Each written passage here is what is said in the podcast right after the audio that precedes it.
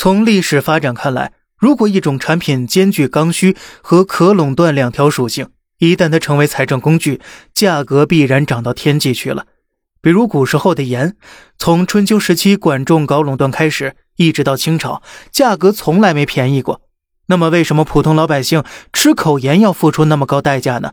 盐肯定是不缺的，但是垄断制造了稀缺呀。加上盐的刚需性，自然而然变成了古代充盈国库的工具了。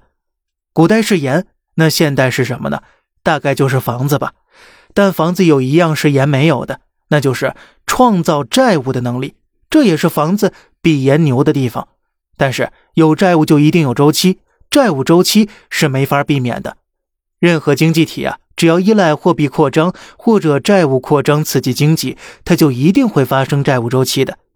债务周期这东西又分长短，短周期大约五到七年就是一个轮回了，每次可以通过货币扩张或者制造通胀稀释债务。然而呢，每一个轮回过来呀，都会使债务再上一个台阶的，因为货币刺激的本质啊，依然是债务扩张。那这就相当于用更高的债务解决眼前的债务，类似拆东墙补西墙一样。所以这玩意儿扩张到最后呢，就没办法继续扩张了。货币也就无法继续超发了，那个时候啊，经济也就走到了长周期的末尾。这个周期大概是六到八十年。一旦增长预期没有了，价格越高，也就意味着泡沫越大，最后迎来的就是债务毁灭了。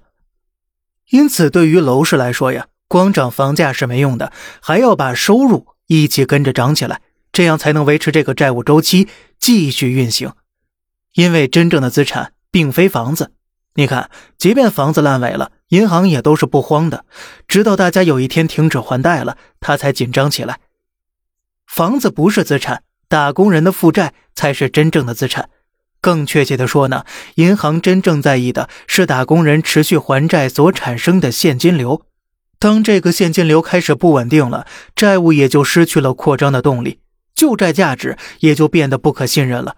各种地产相关的债券和商票价值也会跟着下跌，而另一个逻辑呢，就是债务扩张的过程一定会造成收入增速下降，因为这个过程使债务都流向打工人，使财富流向富人，其结果就是贫富分化进一步拉大，而贫富分化到一定程度啊，就会带来萧条，因为大量的社会中下层为债务所迫，必须要减少消费。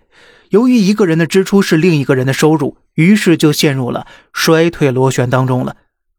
总之呢，靠债务驱动的经济最怕的就是收入下降，收入下降就会使泡沫破裂，进而引发债务周期爆发。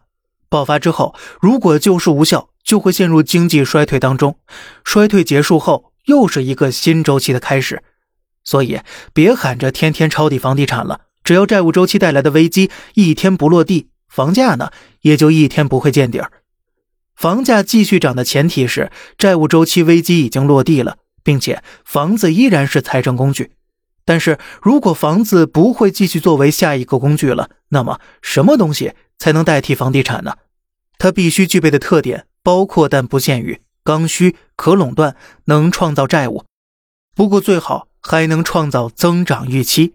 那么，您觉得代替房地产的下一个支柱产业会是什么呢？好了，这里是小胖侃大山，每天早上七点与你分享一些这世上发生的事儿，观点来自网络，咱们下期再见，拜拜。